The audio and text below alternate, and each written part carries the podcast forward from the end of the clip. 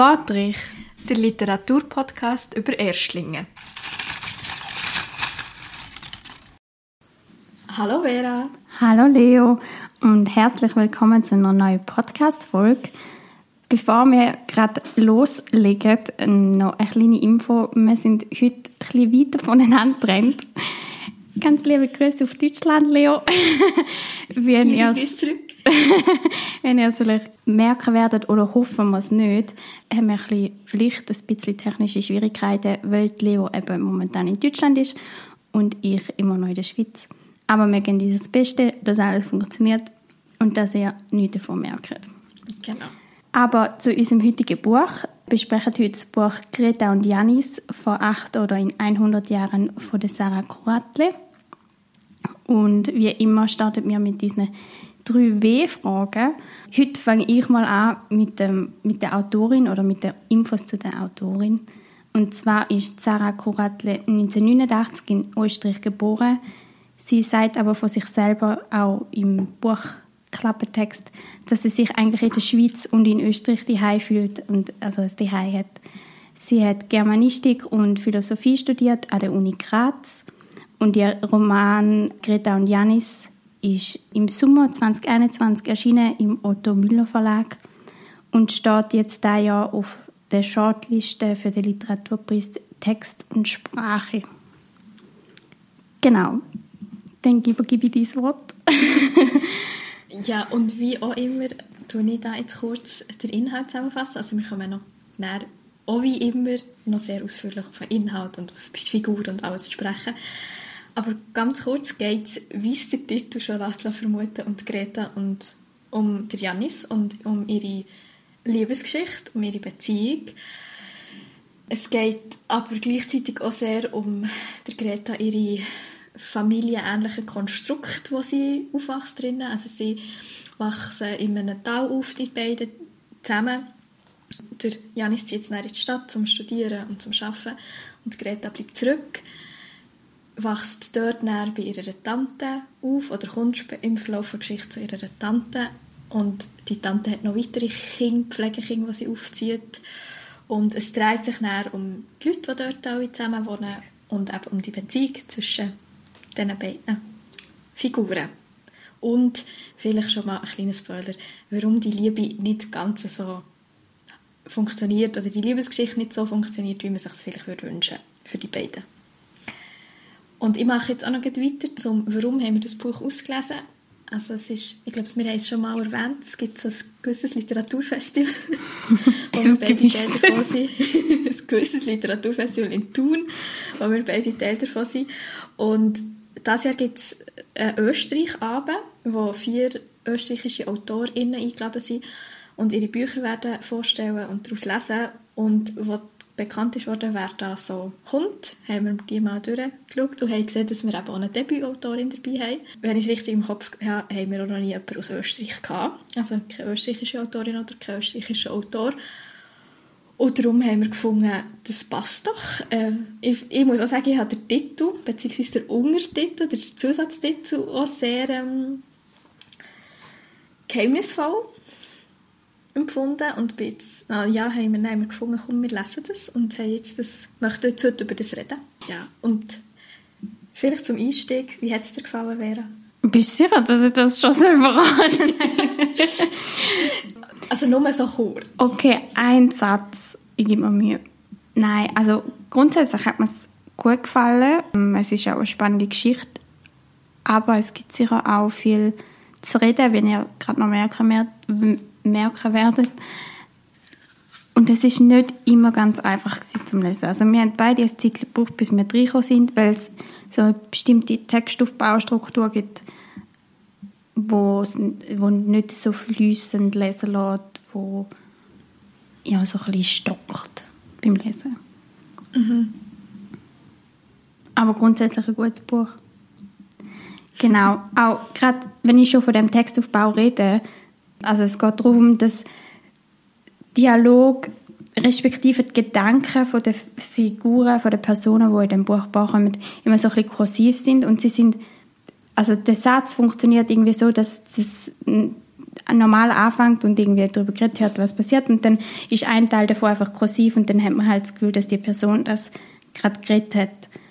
Und es ist aber dann so fragmentartig und abgehackt und als Leser in, merkst du das schon, hast du dann den ganzen Kontext und macht auch Sinn, aber so als Dialog ist dann ja, ist halt einfach fragmentartig abgehackt. Und das ist manchmal anstrengend zum Lesen, weil es halt einfach wirklich ein Fließtext ist und dann zwischen den kursive Stellen hat und nicht wie, wenn man sich vielleicht gewohnt ist von anderen Büchern, von anderen Texten, dass halt klar deklariert ist, was ist jetzt ein Dialog und was nicht. Das genau. macht es aber auch spannend und interessant zum Lesen. Also es ist nicht irgendwie ein riesiger Kritikpunkt, sondern ich finde es eigentlich spannend, so ein Buch und so einen Text mal zu lesen, wo so aufgebaut ist und vielleicht auch zu wissen, wieso sie das gemacht hat. Also vielleicht kann man sie das mal fragen. ja, es ist natürlich, aber es fehlt halt auch die Angaben manchmal, wer was sagt. Also relativ häufig kann man es schon erschließen, aber es gibt schon auch Situationen, wo man jetzt nicht ganz sicher ist, wer sagt jetzt das. Man muss es auch nicht immer wissen, wer es sagt. Also, aber es ist halt einfach gewisse Leerstellen, die auch gelassen werden durch das Fragmentartige. Und du hast halt wie eben nicht in einem klassischen Text, wo du, du hast auch kein Anführungszeichen. Das heisst, also, man kann rein theoretisch gesagt Gedanken von dem, was wirklich geredet wird, halt auch nicht trennen. Und das macht es vielleicht auch nochmal ein bisschen schwierig. Es ist aber schon sicher etwas, wo man sich auch daran gewöhnt. Also ich kann vielleicht so viel sagen, bei mir zum Beispiel die ersten 30 Seiten bin ich so, so hey, nein, da würde ich nie reinkommen, das ist so komisch. Und am Schluss man gewöhnt sich so schnell einfach an einen gewissen Stil oder eine gewisse Machart von einem Text. Das hat man jetzt auch hier wieder gemerkt. Ja, das ist auf jeden Fall so. Am, am Schluss ist dann so, wirklich wird immer fließender und du gewöhnst dich wirklich dran und das ist auch spannend und angenehm so zum Lesen. Und irgendwie ist auch Spanisch, Spanisch, spannend, was eigentlich kursiv ist und was nicht. Mhm. Also was jetzt die Person sagt und was nicht oder was sie denkt und was nicht. Also im Kontext vom Ganzen und vom ganzen Satz und vom ganzen Text, was sie dann ausgewählt hat zum Kursiv setzen. Und der Text kommt halt auch ganz anders daher. Du hast halt viel mehr so eine, durch das, dass es als Fließtext auftritt, hast du halt auch, dass die Zeiten wirklich bedruckt sind. Und du hast nicht irgendwie wie in einem Dialog, wo halt dann nur mal eine halbe Zeile und dann kommt als Antwort ein Ja. Und das ist natürlich zum Lesen, kommst weniger schnell vorwärts, weil es ist halt einfach mehr Text, wenn du so liest. Aber gleich ist es so ein bist vielleicht wie mehr im Flow drin von dem Erzählen und bist halt nicht so durch, durch irgendwie, oh, jetzt sagt man nur ein Ja oder ein Nein oder so abgelenkt irgendwie. Das stimmt, das hat wirklich einen Vorteil.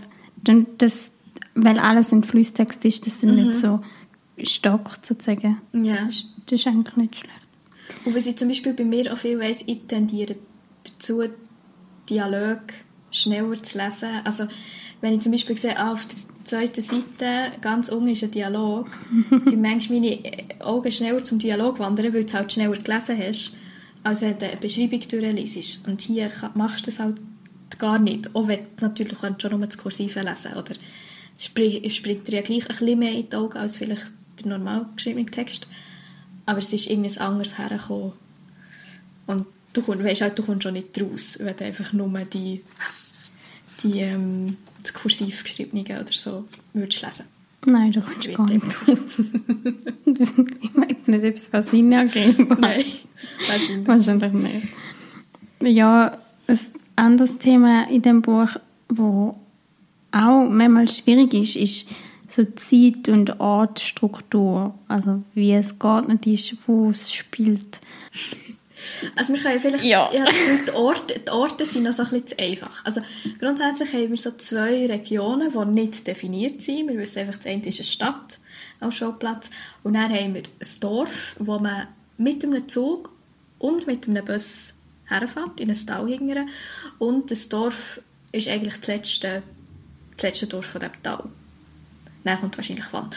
Und wir haben halt so, wie es das Dorfleben ist, ich jetzt halt schon so ein bisschen Schweizer oder Österreich Assoziationen mit den Alpen, dass du irgendwelche, ja, halt eben auch Alpen hast, wo man mit den Tieren raufgeht, mit den Geissen oder mit den Schafen oder mit den Kühen. Du hast so wilde Bäche. Also, das sind die Schauplätze, aber wir verorten die nicht, oder die werden im Buch nicht verortet. Das kann in Österreich, das kann der Schweiz, das kann auch irgendwo sonst sein, was halt ähnliche Konstrukte hat.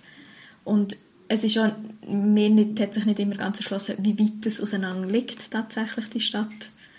Und das Dorf nicht mega weit, also es ist schon eine Strecke, die machbar ist. Ja, und vielleicht, ich kenne mich jetzt auch nicht mega aus, vielleicht ist es irgendwo in Österreich, wo man es herschließen so, ah ja, klar ist das in dieser Stadt oder so. Muss man, es muss, spielt auch keine Rolle, wo das spielt. Es ist einfach etwas, was einem halt auch wieder was so ein bisschen offen gelassen wird. Ja, das Gleiche ist ja auch mit der Zeit. Also es ist mhm. wie nicht verortet, in welcher Zeit das spielt, ob es im, heute spielt oder irgendwann. Das schließt ja auch so ein bisschen, auf das schließt auch ein bisschen der Untertitel vor acht oder in 100 Jahren. Und das ist eigentlich auch nicht wichtig. Es geht, also du nie an Kontext anschliessen, an geschichtliche Ereignisse etc. Man kann so ein bisschen erahnen, irgendwie, sie schreiben sich noch Briefe, aber sie telefonieren auch und dann ist man manchmal so, ja, was passiert jetzt? Es spielt an sich auch nicht so eine Rolle, aber man fragt sich, also ich glaube, mehr als Leserin hat halt immer die Tendenz, dass man es gerne irgendwie möchte verorten und dass man sich halt die Gedanken macht, ah, wo könnte es spielen, wobei jetzt ich das beim Lesen überhaupt, also ja, das ist jetzt nicht eine Frage, die mich konstant begleitet hat, so. Ich möchte jetzt unbedingt wissen, in welcher Zeitspanne wir uns bewegen. Nein, es ist, es ist gar nicht wichtig. Es ist irgendwie eher herzig, dass du nicht weißt, wenn es um wie, wo und was ist. Mhm. Und dass sie sich noch Briefe schreiben und so. Es ist irgendwie mega herzig. Aber auch, Briefe, dass es weißt du, ankündigt, dass, wenn sie sich sehen per Telefon oder so. Ja, genau. Und sie tun die Briefe auch nicht nur schicken, sondern sie tun die einfach, ah, ich gehe da jetzt mal dort deponieren. Und die Person ja. findet das schon. Und dann kommt so ein halbes Jahr später, findet man die Antwort drauf.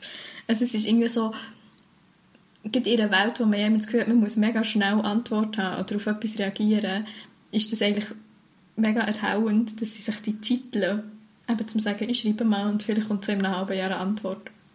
Schauen das ist mal. vielleicht auch das ganze Buch. Es ist ja recht langsam eigentlich. Also einerseits macht es dann plötzlich wieder Sprünge und das, du bekommst irgendwie etwas nur so halb mit über und es geht dann gerade wieder weiter, aber andererseits sind es ja auch langsame Szenen oder auch eben dadurch, wie der Text aufgebaut ist, brauchst du auch irgendwie einfach ein bisschen Zeit, um das zu lesen und so auf die mhm. wirken lassen. Und so habe ich das Gefühl manchmal so. Es ist ja. so ein, bisschen ein ruhiges Buch. Ja, so ein bisschen entschleunigend, vielleicht sogar fast. Ja. Und die Art und Weise, also man muss sich ja auch ein bisschen Zeit nehmen. Es ist nicht etwas, was man mega schnell durchlesen kann. Ja, ja, auf jeden Fall. Ja, ja, dann gehen wir doch schon gerade zum nächsten Punkt weiter, zu den Figuren und den Personen. Und zwar gibt es so ein paar Figuren, die wichtiger sind. Das sind einerseits halt logischerweise Greta und Janis, Tante Severin, die Flora, Melina, der Kasper und der Cornelio, würde ich sagen. Oder wirst du noch etwas Wichtiges dazu nehmen? Ja, also... also so für etwas Gewisses, was passiert, sind natürlich die Eltern, also der Vater von Janis und die ja. Mutter von Greta wichtig, aber die sind nicht konstant Teil der Handlung und spielen eigentlich auch nicht wirklich eine Rolle. Sie haben, wenn ich es richtig im Kopf habe, auch keinen Namen. Ja, sie also werden sie einfach Vater und Mutter genannt. und Mutter genannt, genau. Aber nein, ich hätte jetzt auch gesagt, dass das die sind. Und vielleicht, um es so ein bisschen aufzuklären, also eben, wir haben die Tante Severin, das ist die Grosstante von Greta eigentlich. Wenn ich richtig Ja, ich glaube es. Keine Ahnung, wie das bezeichnet wird, aber du... Aber ich glaube, sie ist eigentlich Tante von Mutter von Greta. Ähm, die Eltern von Greta haben sie bei ihr zurückgelassen. Mhm. Und sie ist dann bei Tante Severin aufgewachsen und bringt näher, also die Mutter stirbt im Verlauf der Geschichte oder vor Kindheit, besser gesagt vor Jugend von Greta. Und sie stirbt bei Tante Severin, weil sie dort zusammen mit der Greta wieder hergeht und Greta bleibt dann eigentlich bei Tante Severin. Und sonst sind aber dort, wo sie ankommt, schon zwei andere Kinder und das sind eben die Flora und die Melina. Zwei Mädchen, wo auch nie ganz konkret gesagt wird, wie der Altersunterschied zwischen ihnen und der Greta ist. Also ich habe Gefühl, sie sind schon jünger mhm, und das sind das auch beides weise Kinder, wie genau. Greta. Also Tante Severin ist wie dann ihres Adoptivmami, Pflegmami, so ein in dem Stil. Man muss aber dazu sagen, dass sie sich nicht aktiv dazu entschieden hat, dass sie die Kinder aufnimmt, sondern die sind einfach vor bei ihr abgegeben worden. Also auch nicht von Personen, sie weiß nicht, wer die Eltern von diesen Kindern sind. Sie sind einfach irgendwo hergelegt worden und sie hat sie dann gefunden und hat sie dann aufgezogen und das Ganze passiert auch mit dem Kasper. Der, das ist, glaube ich, der einzige, den man so ein bisschen anordnen kann. Der ist, glaube ich, so etwa halbjährig, was sie ihn finden. Einfach nur ziemlich klein. Genau. Und sie kümmert sich halt um ihn und um die zwei Mädchen und Greta halt irgendwie auch, weil sie dann einfach in dieser, dieser Familie lebt. Und gibt so für den Kasper nimmt sie dann schon so ein bisschen eine Mutterrolle ein. Die Greta. Ja, er sagt ihr ja dann auch plötzlich einfach Mami, obwohl ja. sie das ihm nie beigebracht hat und sie wissen nicht, woher er das hat, dass genau. er jetzt das Gefühl hat, Greta sei seine Mami. Genau, und dann gibt es noch den Cornelio, der wird dann im Laufe der Geschichte der Nachbar von diesen Mädchen und dem Kasper und zieht in ein Schloss ein, war also alles ins Haus so, Ja, stimmt, eigentlich ins Haus nebendran, ins Mooshäuschen. Und das Haus liegt aber neben dem Schloss, wo alles ein bisschen verwunschen und ein bisschen märchenhaft ist und so. Und sie, ja, sie freundet sich dann eigentlich alle, also die drei Mädchen eigentlich alle mit ihm an und haben je, also schon unterschiedliche Beziehungen zu ihm. ist es aufgeklärt? das, das hast du jetzt gut gesagt. Nein, ja, aber es ist ja, so. Also, sorry. Er, wird, er wird eigentlich Teil von dieser, Fam von dieser Familie. Also, vielleicht auch noch so zum, zum ein bisschen erzählen, es gibt, wir haben kapitelweise und es gibt dann immer so Jahressprünge. Wir können vielleicht auch noch später noch mal ganz genau sagen, wie das gegliedert ist oder was das sich das orientiert. Aber man merkt einfach, wie er mit der Zeit wirklich einfach Teil von dieser Familie ist, wie das selbstverständlich ist, dass er auf dem Hof ähm, von Tante Severine und von den Kindern ein- und ausgeht und die Mädchen zu ihm raufgehen und ihm etwas vorbeibringen. Also ja, er ist einfach auch Teil von dieser Familie. Du hast das besser gesagt wie ich. Verschiedene Beziehungen. Ja, nein, stimmt schon auch. Er hat es also, mit der ja. einen besser, mit der anderen weniger. Oder mit der einen mehr zu mit der anderen. So, genau, ja. ja. Genau. Und dann gibt es halt noch den Janis, der eigentlich abseits von dem Ganzen lebt, weil er in die Stadt gezogen ist, wo er, glaube ich, noch in die Schule gegangen ist, hat er sich dazu entschieden, weil er so mega gescheit ist und sich sehr für so Natur und Steine und, so, und Tiere interessiert hat. Und er hat dann auch dort studiert und dort geheiratet und lebt eigentlich dort. Genau. Und man, es hat aber auch immer Stellen im Buch, wo so rückblickend sind. Die nennt sich immer vor acht Jahren, wenn ich es richtig im Kopf habe. Mhm. Und die sind eigentlich aus der Jugend, Kindheit von, von der Greta und dem Janis. Und dort hat äh, Janis eigentlich noch mehrheitlich, oder am Anfang teilweise hat er noch im Dorf gewohnt und irgendwann entscheidet er sich eben, dass er dann in die Stadt geht. Und dort geht es ja. eigentlich die ganze Zeit so ein bisschen um die Beziehung zwischen dem Greta und dem Janis, wo irgendwie mehr ist als Freundschaft. Also man kann schon sagen, sie, sie haben sich gern, sie, sie lieben sich, sind ein Liebespaar. Aber das darf aber eigentlich nicht sein. Genau. Weil sie Darf ich spoilern? Darf ich nicht ja. spoilern? Mal, mal. Darf, Nein, es ist, mal, über das müssen wir. Ja, es ist wichtig und das, also es tut nicht viel spoilern vom Buch, aber sie sind Halbgeschwister, also der Vater von äh, Janis hat mit der Mutter von der Greta die Greta bekommen. Greta bekommen. Ja, bevor ja. der Janis auf der Welt war, weil Greta ist älter als der Janis. Genau. Und er hat dann auch eigentlich, oder er sagt einmal, er hat dann die Mutter auch geheiratet und zusammen aufgezogen. Bleibt jetzt an dieser Stelle offen, warum das, das ist. Also es wird auch im Buch, also es ist nicht, dass jedes das offen behalten es wird auch im Buch nicht erklärt. Ja, und nachher ist, hat er dann später darauf eben mit der anderen Frau, der Janis, bekommen und die ist aber gestorben, also die Frau ist gestorben bei der Geburt vom Kind.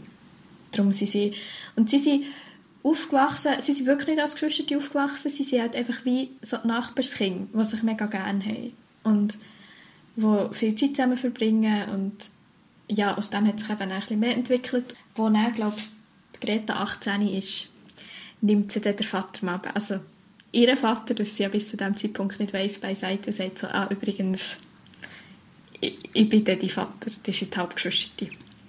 Und das Schlimme daran ist ja, dass am Janis das niemand sagt. Also der ist ahnungslos, bis eigentlich am Schluss vom Buch und weiß von nichts.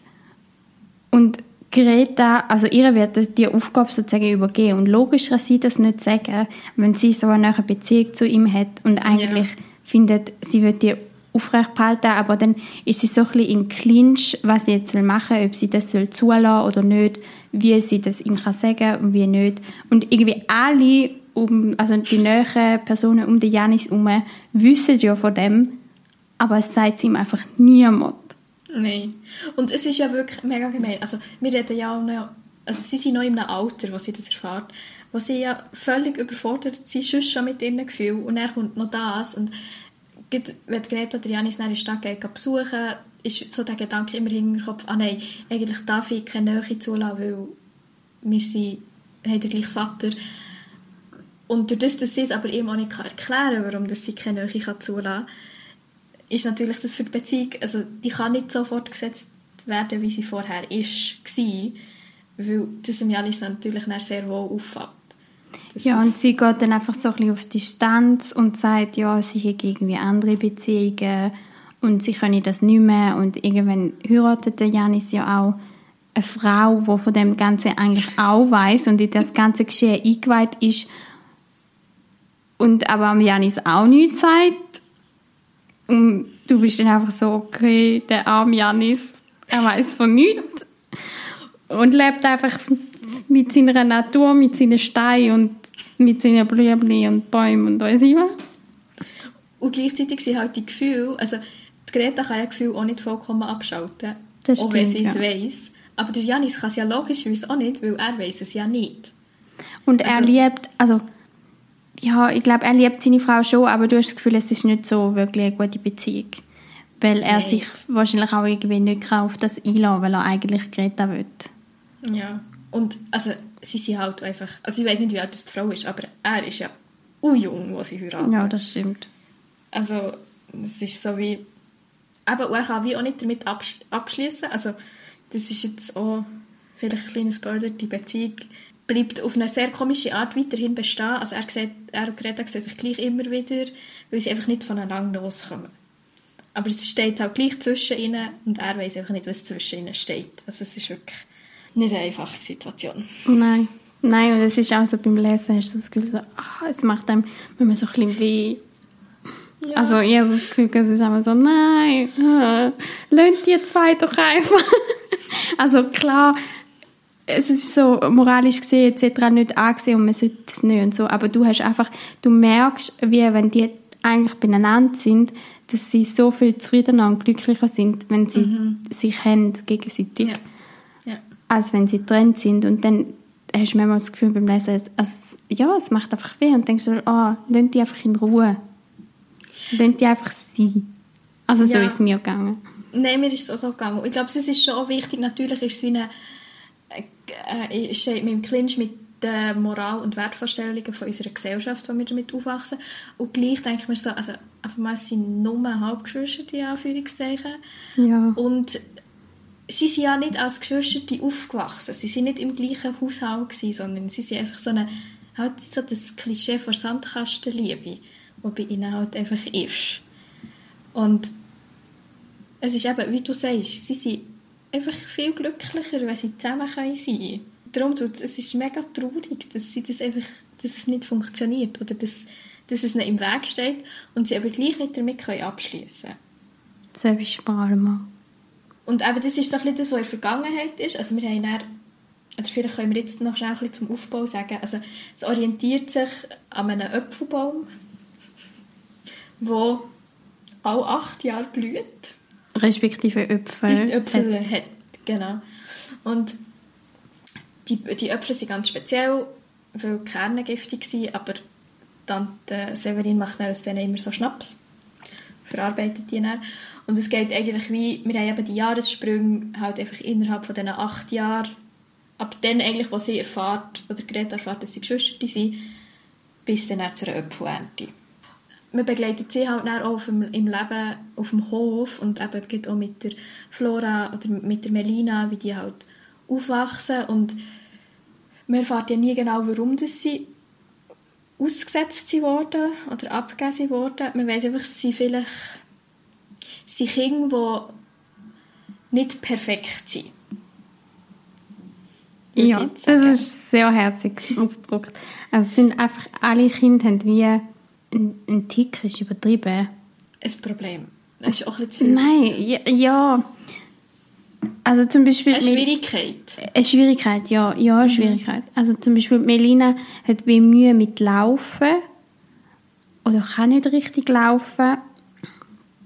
Die Flora irgendwie mit Redet- dem Reden. Ja, also irgendwie, aber nur an bestimmten Orten. ja genau, irgendwie im Haus rein redet sie nichts oder fast nichts Mhm. oder ja. Und draussen ist sie aber irgendwie mega laut und singt wie ein Vogel, was, was dann auch im Lauf von der Zeit ihre, ihren Job respektive ihr Studium wird. Also sie Mhm. dann ans Konservatorium studieren. Ähm, und der Kasper, der dort auf die Welt kommt, der hat irgendwas mit den Augen. Er sieht ich, einfach nicht so gesund aus und hat mega spezielle Augen. Ja, Genau. also sie Ja. sagen immer so, sie sagen so Bernsteinfarbe, Luchsteinfarbe und sagen trüb. Ja, und er- schaut durch, durch Menschen durch, oder Mhm. so irgendwie, kann man das so sagen. Ja. Ja, kann man eigentlich gut sagen. Also er ist wahrscheinlich schon auch die Person, die sehr schwierig zu greifen ist, weil sie aber einfach die ganze Zeit das Kind bleibt. Und Flora und Melina überwinden ja dann so ein bisschen zu sagen, ihre Ängste. Oder man weiß ja auch nicht genau, sind das Sachen, die angeboren sind, oder ist das rausgegangen dadurch, dass sie ausgesetzt sind worden oder abgegeben sind worden. Das, äh, So irgendwie- Trauma oder so. Ja. ja. was ja dann irgendwie gleich auch schwierig ist, also es wissen ja alle Kinder, dass sie nicht, sind, also dass sie nicht Kinder von Severin sind, zum Beispiel. Also sie Ja. sind sich alle bewusst, ah, unsere Eltern haben uns einfach nicht wollen. Und so das Thema den Eltern, die ja Kinder verlassen, ist ja auch mega präsent in diesem Buch. Also es ist die Mutter von Greta, wo die Eltern gegangen sind und das, die, also sie, das Kind eigentlich bei, bei ihrer Tante haben gelassen, dann hat sie sie aufgezogen. Es ist bei diesen drei Kindern, es ist beim Cornelio. also es ist wie bei allen sehr, sehr präsent, dass irgendwie mindestens ein älterer Teil einfach sehr absent ist, kann man glaube ich schon so sagen. Ja. ja. Oder beide älteren Teile absent ab Ja, sogar. und halt Tante Severin Ersatz Mhm. sozusagen wird. Genau. Genau, und wenn wir ja schon von dem Äpfelbaum geredet haben und zum Beispiel, dass Flora in der Natur ganz anders ist, allgemein die Natur ist extrem wichtig in einem Buch. Also einerseits durch Beschreibung, es wird mega viel erzählt, wie die Landschaft aussieht, wo es irgendwie vorbeilaufen, was auf dem Boden hat, was für Vögel hat, was für Steine hat. Gerade auch die Steine sind extrem wichtig, zum Beispiel für den Janis. Greta und die Janis tun die manchmal sammeln oder so Spuren legen mit Stein und mit Brotkrümeln und so Sachen. Es hat einen See, wo oft beschrieben wird, sie gehen irgendwie auf die Berge rauf zu den Geissen. Wo du irgendwie die Assoziation hast mit Heidi. Es fängt halt so damit an, wie sie da zusammen mit den Tieren, also die Greta und Janis, auf die Alp raufgehen. Und das ist halt wirklich so die Assoziation mit, oh ja, das ist wieder Geisenpeter und Heidi. Aber es hat überhaupt nichts mit dem zu tun. Es ist einfach so, ich glaube, das ist halt das, was ich als erstes verbunden habe mit Bergen und so viel Natur sein. Ja, also ich kann so eine gewisse Art schon auch verstehen. Also klar, die Story an sich ist, ist absolut anders, aber genau das, was du sagst, so von wegen in Berge auf und mit Geissen, die es hüten und dort oben sind und so, das hat natürlich schon etwas. Ja, und was ja auch, eben, also Tiere kommen ja auch so krass vor. Also es wird ja auch so das Thema von, von einem Projekt, wo der Janis näher involviert ist, in dem, ähm, in dem Ort oder in dem Dorf, wo sie leben, gibt es keine Steinböcke mehr. Der letzte ist gestorben, dort wo der Apfelbaum jetzt wächst. Und der Janis ist dann auch bei einem Projekt dabei oder unterstützt es und der Cornelio unterstützt es dann auch, um die Steinböcke wieder herzuholen. Und mit die wieder so ein bisschen anzusiedeln eigentlich. Und das ist ein Tier, das sehr wichtig ist. Der Luchs kommt da immer sehr viel vor. Ja, wirklich sehr viel. Und halt der Feuervogel, wo, Genau. wo wir uns dann ein bisschen gefragt haben, was das ist. Also einerseits haben wir das Gefühl gehabt, es ist so wie ein Phönix, wo wir ja auch jetzt so in der, modernen, populären Literatur auch so ein bisschen haben, so Harry Potter und so. und aber auch durch eine ganz kurze Recherche von uns in, russische, in der russischen Mythologie vorkommt. Und das Ja. Unheil und was ist das zweite? Gewesen? Und sagen, also eigentlich wie, er kann beides bringen. Ja. Unheil Also und das Schlechte und, das- ja, das Schlechte und das Gute.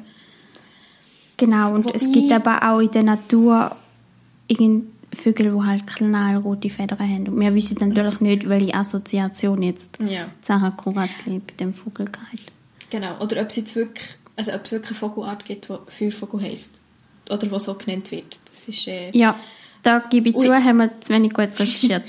Und ich muss auch sagen, ich habe mich beim Lesen, glaube ich, zu wenig darauf konzentriert, in welchem Zusammenhang der Feuervogel immer auftritt. Also mit wirklich könnte sagen, es steht immer im Zusammenhang mit Glück oder mit Unglück. Oder ob er eben einfach nur so auftaucht. ich habe das Gefühl, er kommt so extrem oft vor. Oder manchmal sind es ja auch Ja. einfach nur seine Federn, die es irgendwie im Haar haben oder wo irgendwo liegen. Oder der kommt so oft vor. Das ist schon, ja, ist irgendwie noch schwer zu kriegen. Also, vielleicht sogar ein bisschen zu viel, dass man sich eben auch gar nicht mehr so überlegt. Also, dass er so ein bisschen die Bedeutung verliert. Das könnte schon auch Vielleicht. sein, ja. Das gleiche ja auch mit dem Luchs und den Luchsstein. Die Luchssteine, die kommen irgendwie vom, vom Luchs, weil im Buch wird erzählt, dass der Luchs seinen Urin vergrabt und dann daraus ähm, der Stein wird. Und der hat halt so eine ganz, ganz spezielle Farbe. Ein bisschen wird beschrieben wie so Bernsteinfarbe, respektive Bernstein. Der kommt ja auch extrem viel vor, respektive die Steine kommen extrem viel Ja. vor.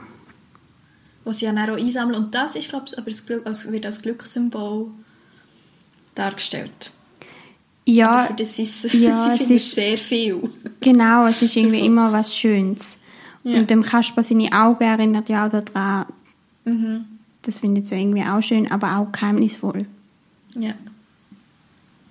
Ja, es gibt unglaublich, also ich habe das Gefühl, wenn man sich wirklich nur mal bei der, Le bei der Lektüre oder wenn man es sogar zweimal liest, sich mal nur all die Naturhinweise oder Tierhinweise, also wenn man sich mal nur auf das konzentriert, kommt glaube ich mega viel vor. Ja, Und- ja, auf jeden Fall. Also schon auch eben, wie gesagt, immer das Gleiche, aber man kann sich ja dann Mhm. auch darauf konzentrieren, wenn genau das Tier kommt. Also wenn Genau, genau, sie jetzt so Kontext. Stein findet oder wenn der Vogel kommt oder wenn sie Ja. eine Feder findet oder so. Und es gibt aber gleichzeitig auch so die typischen Haus- bzw. Nutztiere, wobei die viel eine kleinere Rolle spielen. Also es wird so gesagt, sie haben ja Hunde auf dem Hof und der Cornelio bekommt dann einen Esel von ihnen geschenkt. Ja, und er hat auch Hühner, wo doch aus Mhm. den Eiern werden die Lebkuchen backen zum Beispiel. Genau. Ja. Weil du jetzt gerade Lebkuchen gesagt hast. ja, gewusst, dass das kommt. Mega gute Überleitung, Simon. Super gute Überleitung. Ja, es gibt, du hast es vorher auch schon äh, relativ am Anfang mal so gesagt, es ist recht märchenhaft. Ja. Und also es gibt so mehrere Sachen, die, grundsätzlich sehr märchenhaft daherkommen. Und dann gibt es aber so, ich würde jetzt sagen, ein Märchen, das nicht mega, also wo ich halt die ganze Zeit im Kinderkopf hatte. Im. Gegensatz zu mir. Also ich kenne das Märchen auch, aber mir ist das nicht so extrem präsent gewesen. Weil ich das, glaube ich, früher auch nicht so oft gelesen habe als Kind. Also wir reden von Märchen Hänsel und Gretel. Genau. Ist ja jetzt auch, wie eigentlich ja viel von diesen Originalmärchen, eigentlich ein mega brutales Märchen. Also ich ich Ja. hatte recht Angst von dem. Ja, das ist ja, glaube ich, auch der Grund, warum ich das nicht gerne gelesen habe. Respektive nicht gerne gehört. Aber ich habe mich auch nicht, also ich habe nicht das Gefühl, dass das, dass ich also mega häufig gehört habe, aber ich habe nicht, also es gibt einfach so zwei, drei Schlagwörter, die halt das bei mir ausgelöst haben, dass ich Ja, das und- gedacht habe. also wo du mit mir darüber geredet hast, ist mir das auch wirklich auch aufgefallen und es macht auch wirklich Sinn. Also es gibt, das eine ist, dass Tante Severin immer alte Hex genannt wird und wie, wie sagt man, Absitz ist im, im Dorf, im letzten Haus. Und neben ihr gibt es auch, also sie backen sehr viel Lebkuchen. Ja, andauernd. die ganze Zeit. Und das ist ja etwas, wo die Flora, glaube ich, immer im Cornelio vorbeibringt, Ja. dann, wo sie sich schon länger kennen. Und das ist natürlich auch das Hexenhäuschen bei Händel und Gretel ist ja ein Lebkuchen, damit das alle Kinder, die sich im Lauf im Wald verirren, dort herkommen. Und sie sind dann mit dem kann anlücken kann, weil sie ja das Häuschen essen. Und das andere ist halt auch die, die Dinge, das, also gerade, wo sie Kinder waren, Greta oder Janis, aber dann auch, es kommt auch immer wieder vor, dass sie eben so Steine als Spur, so eine Spur legen.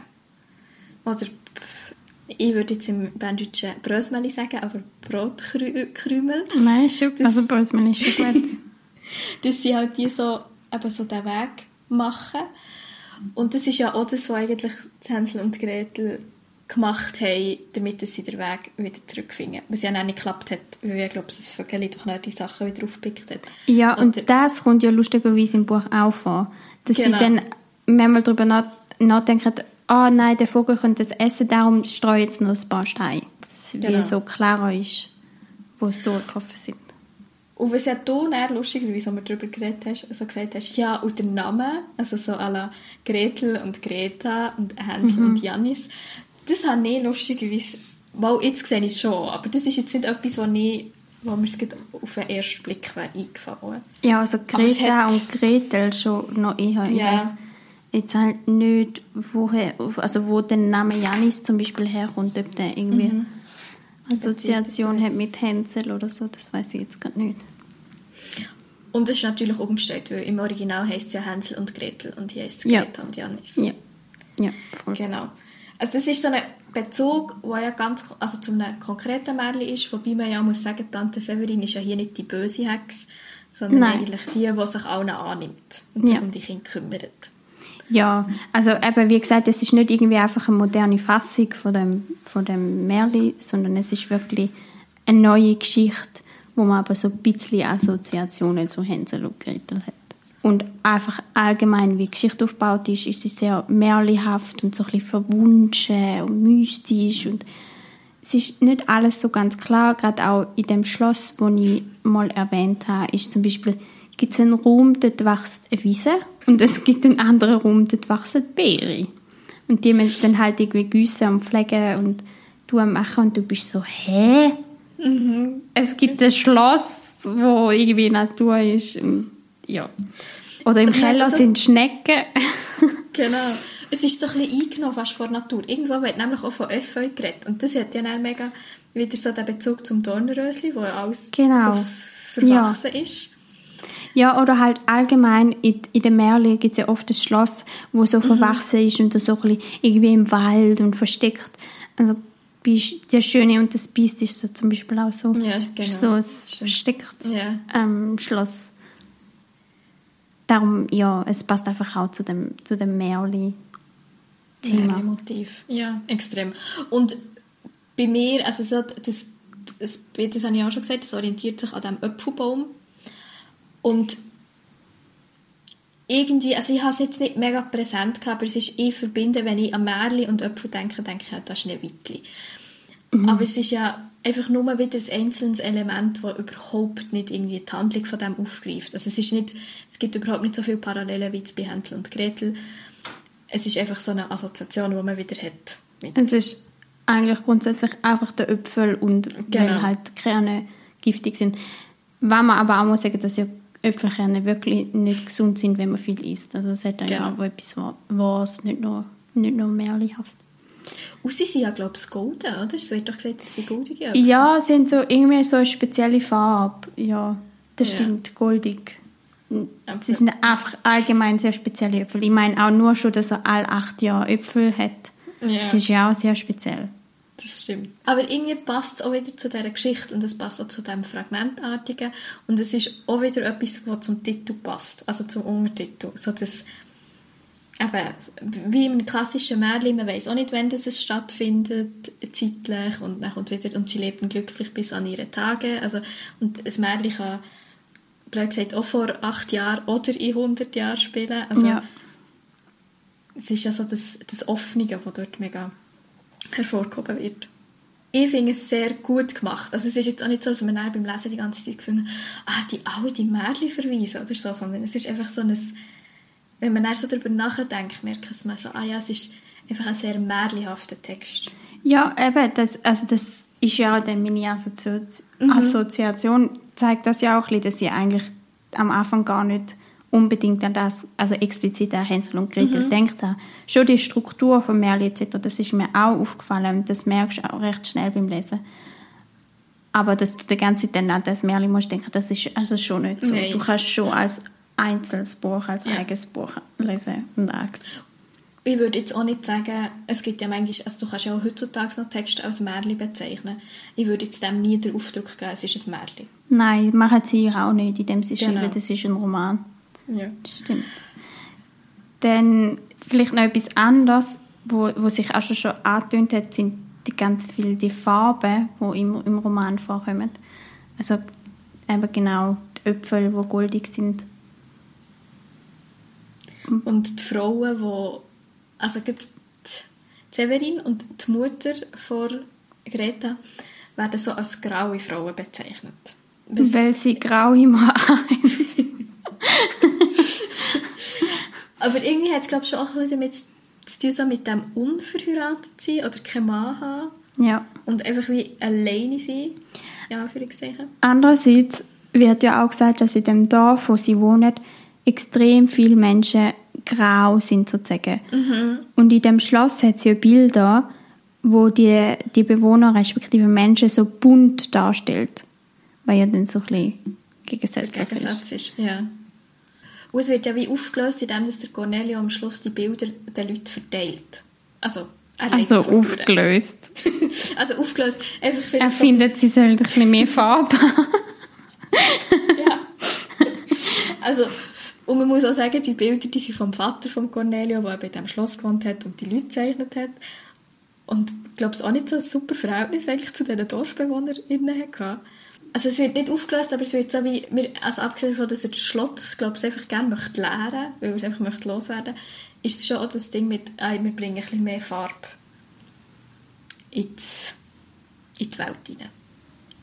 Und das, also es sind ja die Farben, die wie zentral sind und dann kommen aber auch Bilder oder die Verknüpfung von denen. Also es gibt ein Bild von einem Liebespaar, das in ganz vielen verschiedenen Farben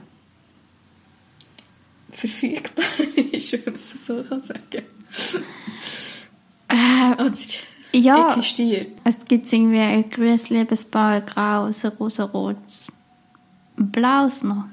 Mhm, ich glaube es ja, es erinnert, ich glaube, einerseits so ein bisschen an Greta und Janis, aber andererseits auch an Tante Severin und der Cornelio, respektive der also, Vater. Also, das ist dann noch so der zweite Spoiler. Nein, ich habe nicht gesagt, was los ist. Schon nicht schlimm. Nein. Nein. Ja, also es ist irgendwie, es ist nicht, dass das eins zu eins ein Paar ist, das eher, von jetzt in ihrer Welt existiert. Oder, oder ich würde also es wird sagen, nie klar gesagt, das ist die und die Person, sondern ja. irgendwie können sich alle ein bisschen damit assozi assoziieren. Ich ja. habe echt ein Problem mit dem Wort. Wir brauchen es heute aber auch so viel wie noch ja. nie, habe ich Das stimmt, habe ich auch. Und dann noch das Letzte, was auch sehr wichtig ist, also ich, wenn wir so darüber reden, ich habe das Gefühl, es ist eigentlich ein mega sinnliches Buch. Also es ist mega mhm. auf die verschiedenen Sinne ausgerichtet. Das stimmt, ja. So mit, also eigentlich ja auch, wenn du jetzt auf, auf Stein oder auf Tier und du hast schon wieder das Tasten und das Spüren und dann hast du eben das Schauen und was auch wichtig ist, ist das Schmecken, beziehungsweise das Thema Düft. Und zwar ist es so, dass die Greta scheinbar eine ganz spezielle Nase hat oder sehr duftorientiert ist, kann man glaube ich sagen. Schon von Anfang an. Und sie möchte das eigentlich auch weiter ausbilden, weil sie hat einen ganz grossen Traum, dass sie mal auf ein Lavendelfeld kann gehen und dort eigentlich für ihre Mami ein Parfüm möchte brauen oder entwickeln. Und das verliert sie aber innerhalb der Geschichte immer mehr. Also es wird immer unbedeutender. Wobei Geschmack immer, also, oder Geruchssinn immer wieder thematisiert wird oder es wird beschrieben, wie jemand schmeckt oder wie es irgendwo schmeckt. Aber bei Greta spezifisch, das verliert sich im Verlauf des Buches. Also es verliert sich, dass sie den Wunsch hat, um dort hinzugehen. Ja. Respektive, ja, sie, sie tut es nicht so wirklich verwirklichen. Ja, sie denkt schon immer noch daran, auch eben genau das, was du gesagt hast, dass sie gerne würde oder gern hätte ihrer Mami einen Duft gegeben, respektive einen kreiert, wo sie irgendwie so ein bisschen an sie erinnert. Und das irgendwie auch schon ganz früh mal gemacht hat, aber halt einfach so, wie man es halt als Kind macht, irgendwie Sachen zusammengemixt so, und in den Kübel gegeben und der Mami hingestreckt, so ein bisschen Aber sie hat das sehr professionell gemacht. Sie hat ja, glaube ich, irgendwelche Rosenblüten eingeweicht. Ja. Und also, bei mir ist es dann meistens eher so eine braune Pampe geworden, die eher gestunken hat. ja, es hat, es hat recht schön getönt, eigentlich, was Gell? sie gemacht hat mit der, Rose, mit der Rosenblüte.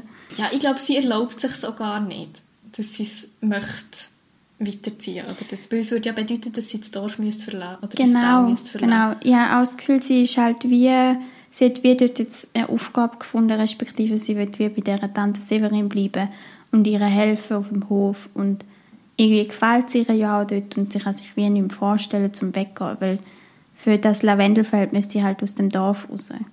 Und vielleicht ist sie auch einfach, einfach halt, fühlt sich wie nicht bereit dazu, weil, ich meine, ihre erste Liebe ist eigentlich schon gescheitert oder darf gar nicht existieren. Und dann zu sagen, ich lasse noch alles andere, wo ich mich daheim und wohl fühle, hinter mir, kann sie einfach nicht Ja. in diesem Zusammenhang. Und es sind halt auch einfach die Kinder und sie fühlt sich ja irgendwie schon verantwortlich für die Kinder. Oh, also sie erzieht die ja mit. Also Ja, ja das habe ich auch das Gefühl. Das ist wirklich so.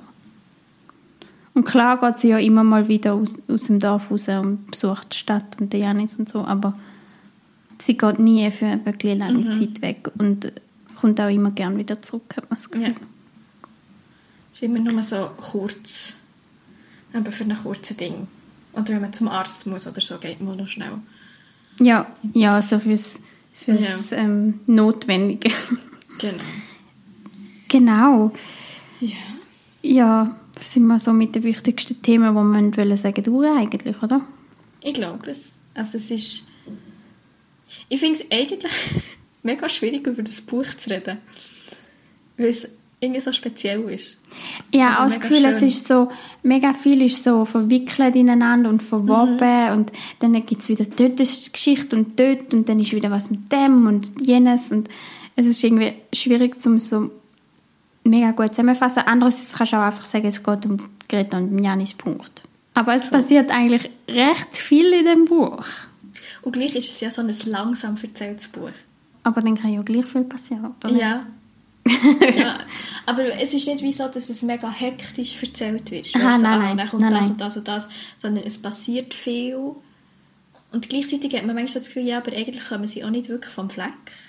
Also es ist so ein... Ich finde es mega schwierig, das in Worte zu fassen.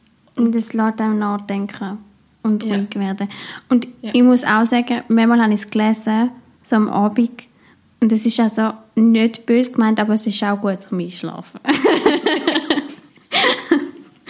Weil es halt so, so ein ruhiges Buch ist und halt die wie so ein bisschen oben holt, sozusagen. Also nicht, weil der Inhalt schlecht ist und man davon einschläft, Nein, nein. sondern weil es einem wie so ein bisschen beruhigt und wir können darüber nachdenken. So. Ja, bei mir ist es tatsächlich etwas, was ich glaube, am Abend nicht kann lesen kann, weil ich dann wie viel zu unkonzentriert... Also es geht vielleicht ein bisschen in die gleiche Richtung, aber ich bin dann zu unkonzentriert am Abend, wenn ich müde bin. Und dann bekomme ich, glaube ich, einfach ganz viel nicht mit, was passiert. Ja, das kann ich auch verstehen, das stimmt. Dass du dann vielleicht auch abschweifst oder so mit den Gedanken genau. und dann gar nicht es- genau weißt, was du gelesen hast. Genau, und es ladet aber auch ein bisschen zum ein, zum Abschweifen, auch durch Ja. das Fragmentartige und die Art und Weise, wie der Text gemacht ist. Ja, auf jeden Fall. Auf jeden Fall. Das ist... Ja. Aber im Großen und Ganzen können wir, glaube ich, sagen, dass das ja wieder mal eine Leseempfehlung ist. Ja, oder? ja. Für Und alle, die wollen schlafen und entspannen. Nein. Nein, vielleicht mehr, wo... Also ich würde wirklich sagen, es ist etwas... Ich glaube, es noch nie einen Text gelesen, den ich finde, der gleich ist. Das stimmt, mir wäre auch nicht in den Sinn gekommen. Gell? Gerade auch so mit dem Aufbau, mit dem Kursiven und Textstruktur und so, das wäre ja auch unterschrieben. Ja. Es ist, also es ist wieder... Eigentlich ja wie ein das, was wir, das Buch, das wir das letzte Mal oder vor einem Monat darüber geredet haben, das ist auch etwas, was ich in dieser Form noch nie gelesen habe. Ja, Und hier auch. Und es ist ganz, ganz anders, aber es ist einfach wieder... Es zeigt, wie gross eigentlich die viel oder wie riesig die Vielfalt der Literatur kann sein. Und wie schön und spannend. Ja. Dann zum Schluss haben wir, wie eben schon angetönt, den Festivaltipp für euch. Und zwar ist das, das Festival Literare in Thun. Und das ist vom 20. bis zum 22. Mai.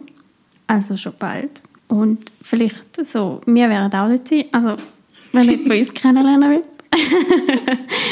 wir würden uns jedenfalls sehr freuen, wenn ihr vorbeikommt. Das genaue Programm gibt es auf der Webseite literare.ch. Es hat ein paar, also es hat viele coole Highlights dabei und auch da würde ich sagen, es hat glaube ich für alle etwas dabei. Und wer jetzt mega Lust hat, Sarah Kuratle zu sehen, wie sie aus ihrem Buch vorliest, kann sehr gerne am Samstag am Abend kommen. Also am 21. Mai ist das Genau. angesetzt. Genau.